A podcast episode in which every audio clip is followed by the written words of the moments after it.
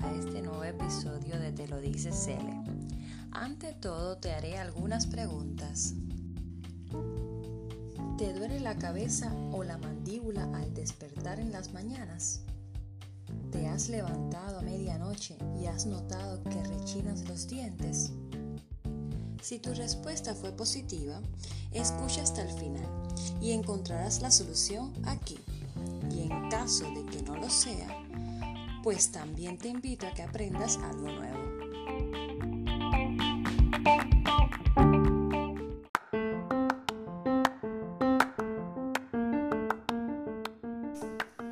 Buenas, buenas, buenas. Bienvenidos a este podcast, donde lo liso no trae arrugas, donde lo que tú crees, yo también lo creo, y donde quizás, si tengo suerte, te quedarás conmigo hasta el final de esta aventura. Te lo dice Cele, podcast, un espacio para ti, para mí y para toda la familia. Gracias por escuchar y sin más, empezamos.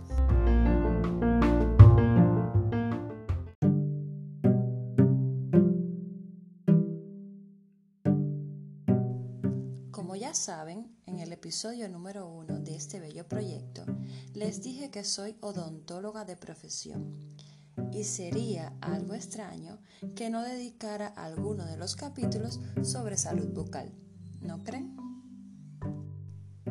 Y antes de seguir, si todavía no me conoces, pues te invito a que escuches el mencionado episodio 1, donde te digo quién soy y por qué hoy estás aquí. Yo hablando y tú escuchando.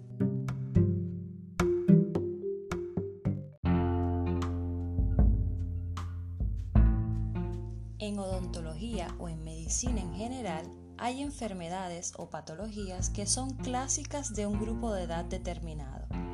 Es por eso que cuando el médico te pregunta la edad, no es porque sea curioso, no, aunque no lo creas, cada pregunta que se hace ayuda a llegar a un diagnóstico y si se llega a un diagnóstico correcto, pues se da un correcto tratamiento. Las preguntas con las que comencé el episodio son algunas de las que el odontólogo puede hacer cuando sospecha que se padece de brucismo, que más que una enfermedad se considera un hábito. Hábito que a largo plazo se convierte en un problema provocando otras desarmonías bucales. Aunque no lo parezca, este mal hábito es frecuente en edades tempranas y también hay adultos que la padecen. ¿Sabes qué son los hábitos? Los hábitos son acciones o patrones neuromusculares que se realizan de forma inconsciente y se repiten. El brucismo es el acto involuntario de rechinar o apretar los dientes superiores con los inferiores sin propósitos funcionales.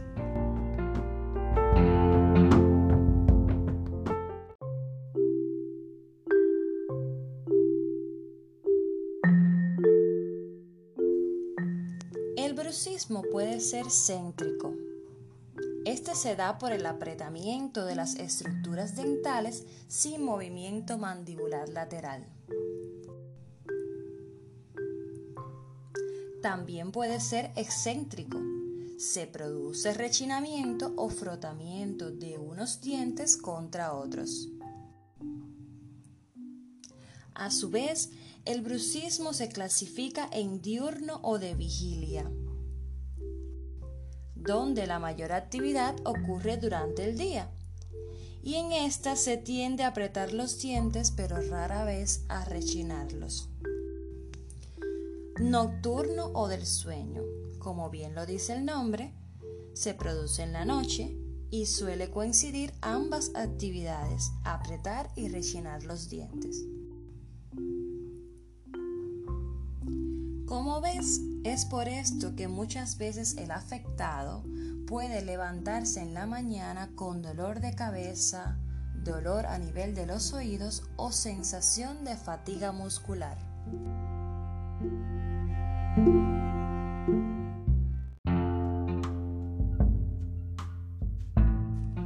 hasta aquí hemos visto cómo se llama eso que el odontólogo te dijo y como era una palabra muy rara, pues no le prestaste atención.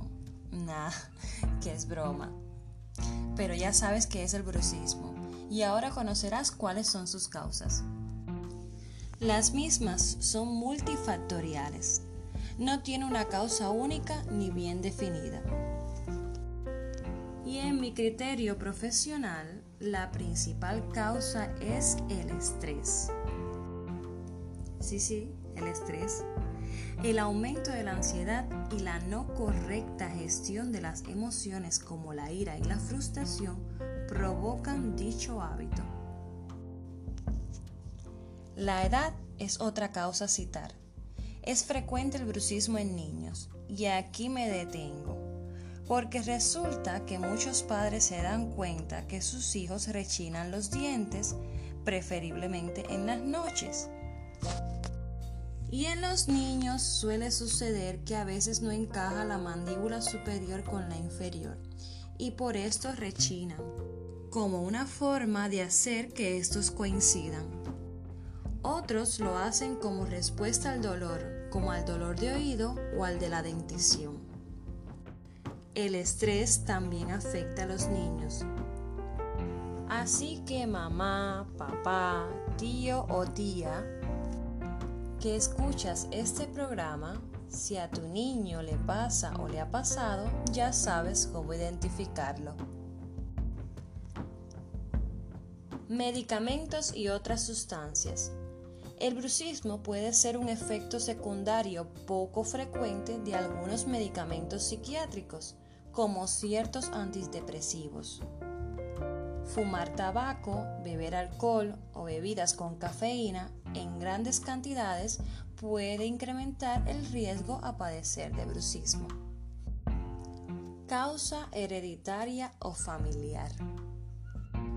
Y otras causas a citar es la relación del brucismo con algunos trastornos médicos y de salud mental como enfermedad de Parkinson, demencia, trastornos de reflujo gastroexofágico, epilepsia, trastornos del sueño y el trastorno de déficit de atención con hiperactividad o lo que todos conocemos como TDAH.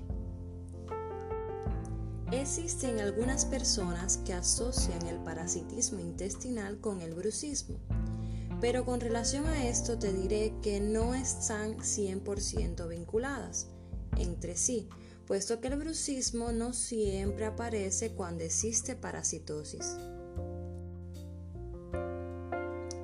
Estas son algunas de las causas principales del brucismo hábito que su duración en el tiempo puede traer disímiles consecuencias.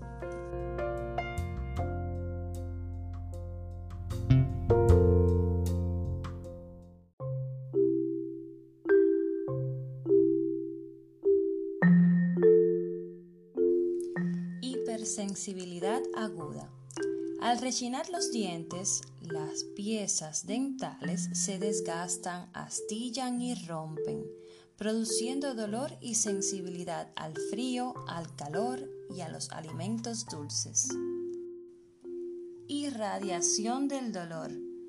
El malestar puede extenderse a otros órganos, produciendo dolor de cuello, oído o cabeza. Daños articulares en estadios más avanzados puede ocasionar desgaste articular, dificultando el cierre y la apertura bucal. Y por último, movilidad dental.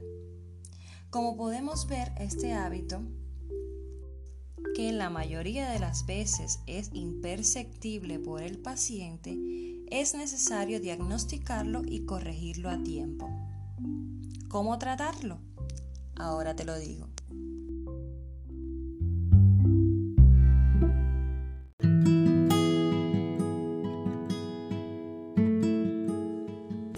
El tratamiento del brucismo va enfocado principalmente a la causa del mismo. Pero ante todo debemos ser conscientes de que tenemos este hábito ya que lo primero que se hace para desaprender un hábito es darse cuenta que lo tenemos y poco a poco lo vamos modificando. El manejo del estrés es súper importante para darle salida a este problema. Puedes aprender técnicas de relajación, aprender a respirar, realizar actividades como el yoga, el tai chi o la meditación, o en su defecto, asesorarte con un especialista sobre el tema. En caso de dolores articulares, se recomienda el uso de medicamentos previa prescripción médica. Si se muestran lesiones dentales avanzadas, se recomienda el uso de férulas de descarga. Estas son aditamentos que ayudan a controlar el hábito y a modificarlo. Estas pautas de tratamiento son importantes en el manejo del brucismo para ir erradicándolo poco a poco. Si padeces de brucismo o tienes un familiar que lo padezca, te recomiendo que visites a tu odontólogo. Él podrá explicarte con más detalles cuál será el plan de tratamiento que lleva en específico. Recuerda que es multifactorial y cada persona es un mundo. No obstante, manejando el estrés es un gran paso.